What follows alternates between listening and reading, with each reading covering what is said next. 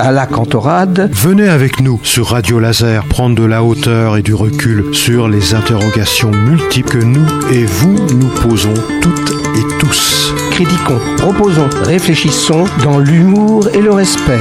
Explorer pendant un mois, chaque semaine, un sujet pertinent avec toujours un invité expert. Bonjour euh, à toutes et à tous euh, sur euh, Radio Laser à la Cantorade. On a oublié de vous souhaiter une bonne année, mais tout simplement parce que nous sommes passés à l'antenne que depuis aujourd'hui. Vous savez bien que les problèmes de, pas de confinement, mais de, précautions importantes à prendre, eh bien, ils sont tout à fait respectés ici à Radio Laser et tout le monde s'emploie à le faire. Donc aujourd'hui, nous allons parler d'une réalité qui, se pose de plus en plus euh, par rapport au Covid-19, euh, par rapport aux sciences, euh, par rapport aux scientifiques, par rapport aux médecins. Est-ce qu'il y a effectivement une crise de conscience? En bref, quelle est la perception de, la pertinence de la science par la population française en cette période de, de, pandémie, mais on verra aussi antérieurement quels sont les éléments qui ont pu amener à, insinuer un certain doute en quelque, en sorte. Alors, vous savez bien qu'il y a eu l'affaire du sang contaminé, qu'il y a eu la crise de la vache folle, qu'il y a eu le problème des animaux traités aux antibiotiques, euh, l'amiante et toujours euh, une série d'éléments, le médiator, etc., qui ont amené une certaine défiance, euh, tout comme les OGM et l'énergie nucléaire vis-à-vis de la science et des scientifiques. Cependant, depuis la pandémie, à la Covid-19, les soutiens deviennent peut-être, on s'interroge, on va dire peut-être, moins massifs et des critiques apparaissent vis-à-vis de la science et vis-à-vis des scientifiques. Nous verrons d'abord, premièrement, les avis et les évaluations de la science et des scientifiques, médecins et chercheurs entre autres, par les Français au cours des années passées et aujourd'hui. Deuxièmement, les facteurs ayant pu amener à dévaluer l'image de la science et des scientifiques. Troisièmement, qu'en est-il de la science des scientifiques et du Covid? Et enfin, quatrièmement, finalement, quelle est la nécessité qu'il y a à vulgariser, surtout près des jeunes, mais aussi des moins jeunes, euh, des données euh, scientifiques et notamment euh, des données euh, par rapport à la Covid-19 pour lutter contre ce que l'on appelle les fausses informations, les fake news. Et enfin, tout au long de, notre échange, André va, va s'attacher à nous aider à prendre de la hauteur sur toutes ces notions. André, tu as des choses à ajouter peut-être avant qu'on commence Pas ajouter, simplement à dire que il faut faire attention au mot science. Parce que derrière le mot science, on peut entendre des savoirs fondés scientifiquement d'un côté, mais aussi de l'autre côté des pratiques. Par exemple, si on prend un médecin, à vrai dire, le médecin dans son métier n'est pas scientifique comme tel. Il utilise des connaissances scientifiques pour soigner des gens. Donc, c'est une pratique mais il peut aussi euh, travailler dans des laboratoires. Donc, euh, il faut distinguer dans la science le côté connaissance et le côté pratique.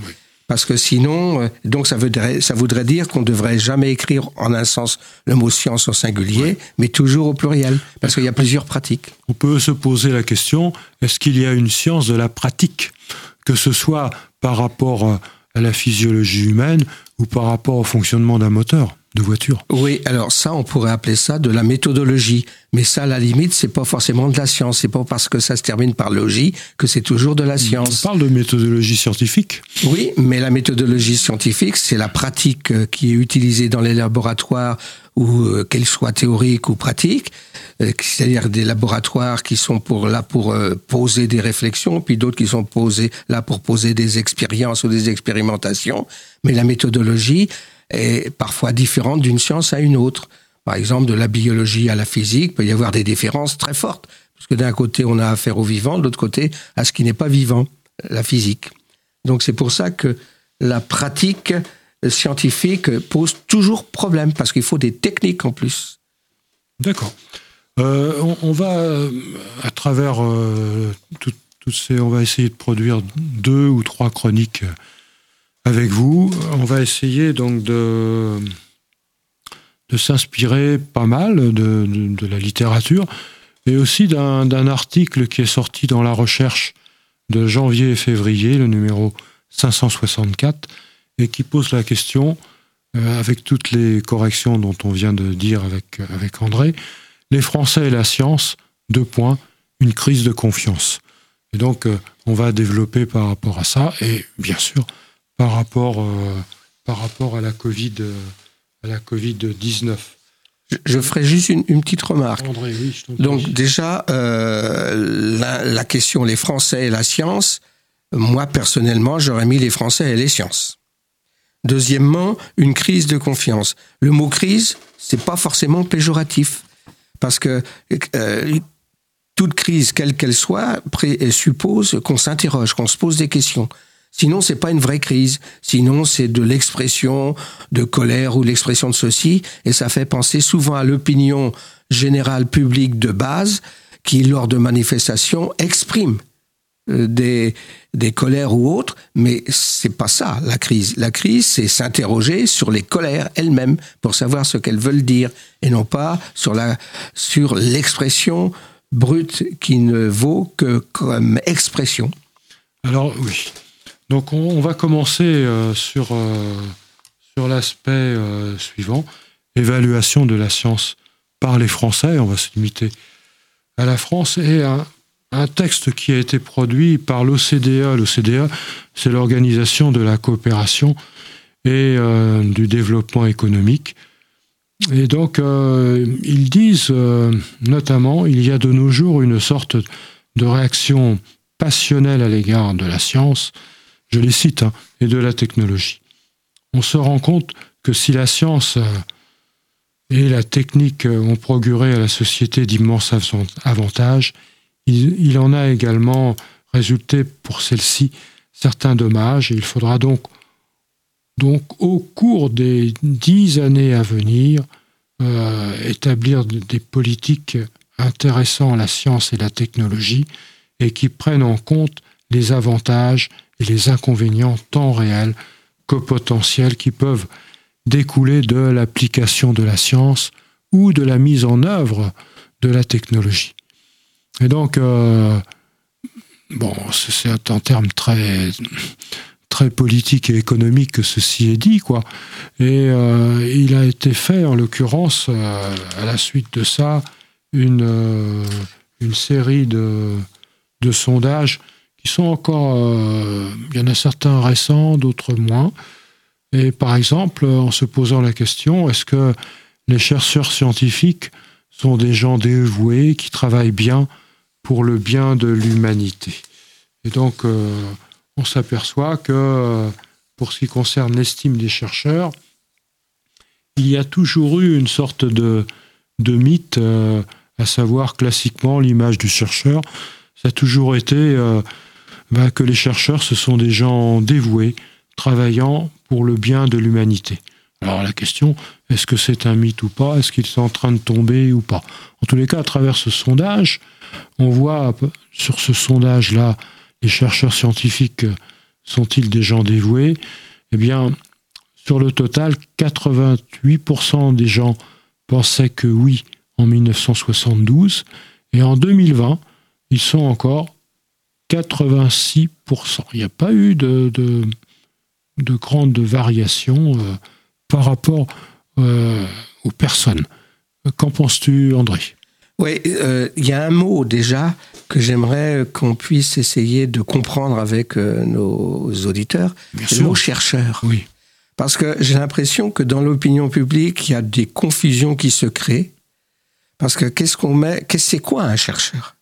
Parce qu'il y a plusieurs niveaux de recherche. recherche Ça veut dire quoi chercher? Ben, euh, Un chercheur, c'est quelqu'un déjà qui a une formation nécessaire par rapport au domaine. Alors ça peut être un domaine théorique, par exemple être un chercheur en mathématiques, un chercheur en physique, Ça peut être un domaine théorique et pratique, chercheur en biologie, chercheur euh, en géographie, chercheur euh, même en histoire. En physique, c'est aussi théorique et pratique. Ben, voilà. donc, ça veut dire que, en fait, et puis compte tenu de la division du travail, parce que c'est très difficile, il y a, les chercheurs se spécialisent. Alors, je ne sais pas ce que dans la tête des gens on met derrière le mot chercheur, parce que euh, les enquêtes d'opinion ont ceci d'intéressant, c'est qu'elles révèlent une opinion à un moment donné, et révèle une ambiance, un monde ambiant public, mais euh, la question posée parfois manque un peu de précision, ce qui fait que ce serait intéressant de savoir euh, si dans la tête des gens, le mot chercheur, c'est uniquement les chercheurs qui leur apportent du bien.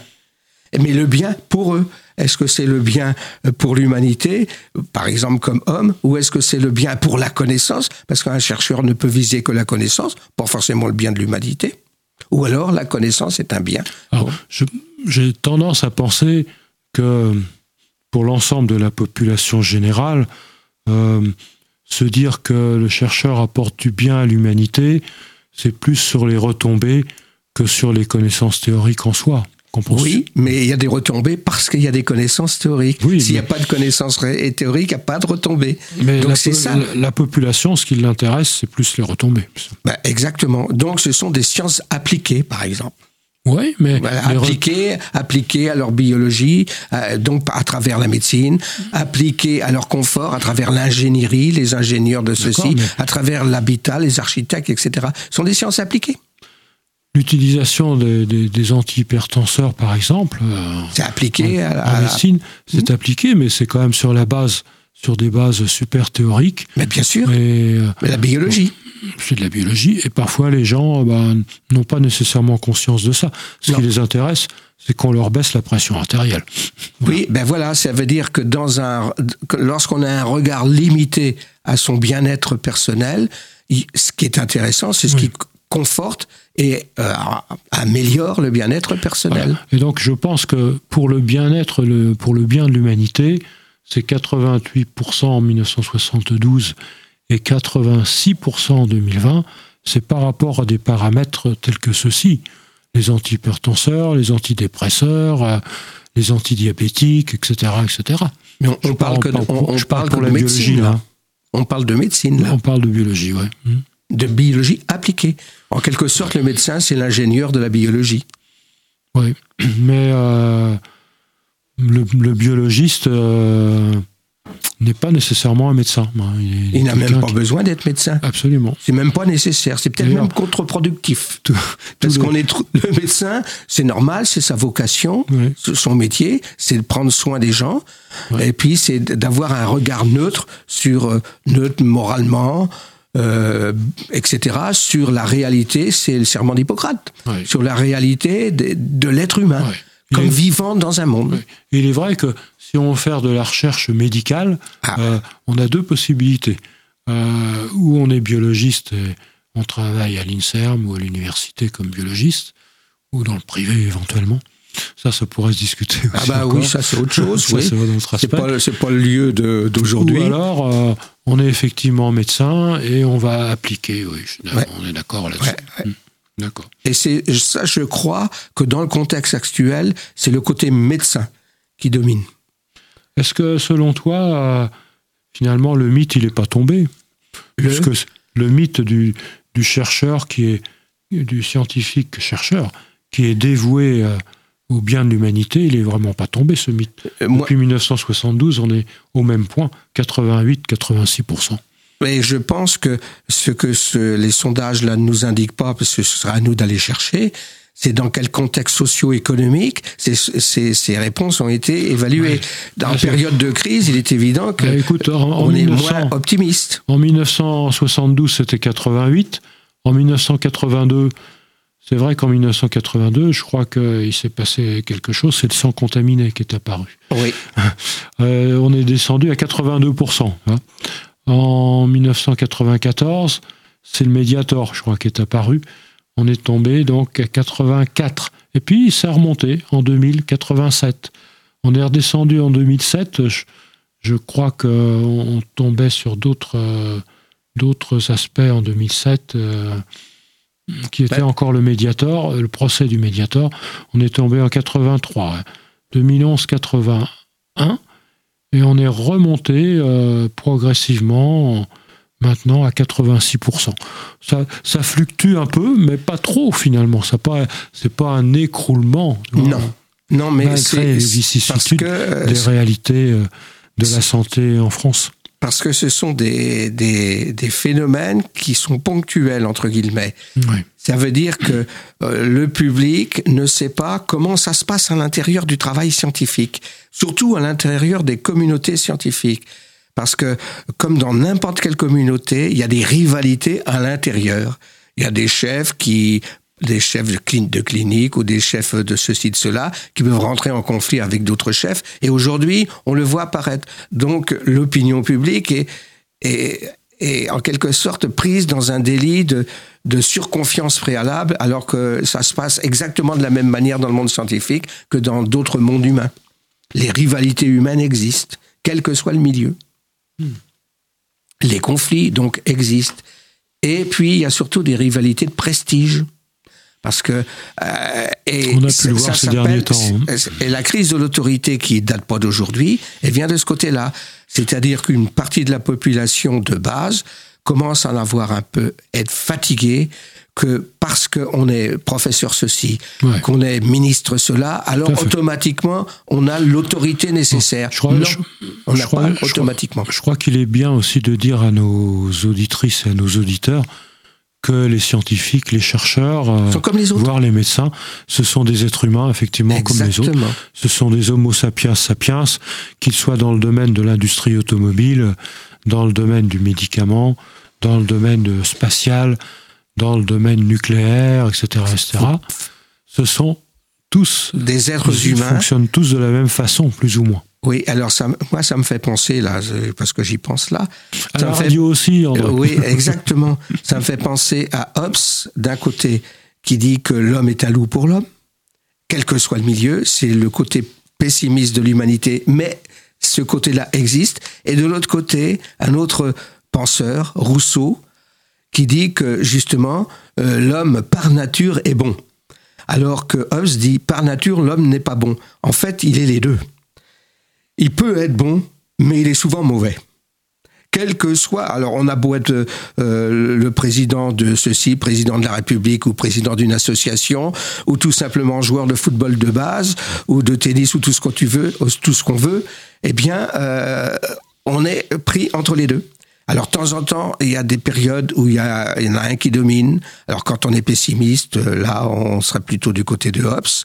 Puis de temps en temps, on est optimiste, alors on dira ah bah oui, on peut faire mieux, on peut s'améliorer, etc., etc. Donc c'est pour ça que on critique le monde des scientifiques, mais le monde des scientifiques est dans une certaine mesure le monde d'hommes aussi, pas pas d'être extraordinaire. Alors dis-moi André, toi, tu penses plutôt vers la, la proposition de Rousseau ou vers la proposition de Hobbes? Euh, Je ne personnellement, je dirais que pour moi, ce sont deux repères, un peu euh, comme dans la géométrie euclidienne. Il y a les ordonnées, les abscisses, ce sont deux repères. Mais les courbes réelles du vivant sont entre les deux et voyagent entre les deux. Et c'est toute la difficulté est d'essayer de faire progresser tel ou tel repère plutôt que tel autre. Mais de toute façon, c'est le conflit qui gagne toujours. Le conflit dans le sens neutre du terme. Hein, pour avancer, il faut mettre un pied devant l'autre, dire un pied n'est plus d'accord avec l'autre, donc il se met devant. Donc maintenant, on en vient à, l'image de, la science en soi et des sciences plutôt, euh, comparé aux autres secteurs. Bien là encore, comparé aux autres secteurs, euh, la science et les sciences ont une bonne presse, si j'ose dire, puisque euh, la science en 2020 euh, a une cote de 90% d'opinion favorable, la police en 2020 74%, les associations, euh, Radio Laser ou l'ARPA pour, euh, euh, qui collaborent avec Radio Laser, hein, bah, elles sont à 80%, les, associations à peu près. non, je me trompe, 73%. L'administration, oh là là, pas très fort, 49%, toujours en 2020. les agences gouvernementales, pas terrible, 44%, notamment celle qui contrôle les risques pour la santé et l'environnement. Les grandes entreprises, 42%. L'Assemblée nationale, alors là, c'est pas top, 35%. Le gouvernement, c'est encore moins top, c'est 33%. Et les médias, alors c'est pas top du tout, puisque euh, c'est 28% et Radio Laser essaye, de faire de son mieux. et donc, euh, par contre, en, 1900, en 2011, simplement en l'espace de 9 ans, eh bien, la science été à 87%. Elle a progressé 3%. La police a progressé de 4%, bien qu'on critique beaucoup la police, elle était à 70% en 2011. Les associations étaient à 80%, elles ont un petit peu diminué. L'administration est passée de 66 à 49%, alors là, ça a plongé carrément. La justice, qui était à 58%, est descendue à 48% en 2020. Euh, les agences gouvernementales euh, étaient à 48% en 2011. L'Assemblée nationale était à 38, elle a baissé à 35, donc comme je l'avais dit, le gouvernement, il est ah, il a monté de 27 euh, à 33 en 2020. et les médias, ils ont progressé aussi de, de 29. Ah non, ils n'ont pas progressé, ils sont stables de 29 à 28. Excuse-moi, vas-y André. Non, juste euh, si, si on, on, fait une forme de classification, on s'aperçoit que tout ce qui est issu, tout ce qui vient d'un pouvoir, notamment aussi bien le pouvoir euh, central d'un gouvernement, est en quelque sorte perçu négativement. Ce qui vient d'un pouvoir autrement central, euh, qui est l'Assemblée nationale, est perçu négativement. Est-ce qu'il faut rapporter ça au problème de constitution qui indique quels sont les pouvoirs des uns et des autres? Parce que c'est possible, ça. Donc, si, tu veux, ici, l'opinion euh, semble être dans une intuition en disant que euh, l'organisation telle qu'elle est chez nous ne paraît pas satisfaisante. Comment tu expliques pourquoi la science garde cette cote euh, Alors, la importante science, à 90 Oui, les scientifiques, je ne sais pas.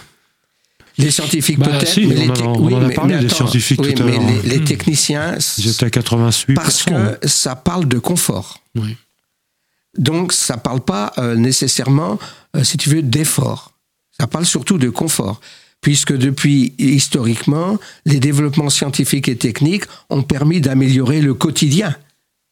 Mais il n'y a pas que ça, mais c'est surtout ça qu'on voit, le quotidien de l'ensemble des Français, même du monde occidental, voire euh, de certains autres, mais sur euh, souvent euh, le dos de certaines autres populations. Bien, nous allons arrêter cette première chronique. André, chers auditrices et auditeurs, euh, et on se retrouve euh, la semaine prochaine pour euh, parler de est-ce que la science apporte plus de bien que de mal, et puis parler des, facteurs qui ont pu contribuer à dégrader l'image de la science avant de déboucher sur eh bien, les conditions actuelles du, vécu de la pandémie à la Covid-19 et ses conséquences sur la perception des scientifiques, euh, des médecins et, des, sciences. On vous souhaite un, bon, un bon week-end et on se retrouve la semaine prochaine. Au revoir à toutes et à tous. Au revoir.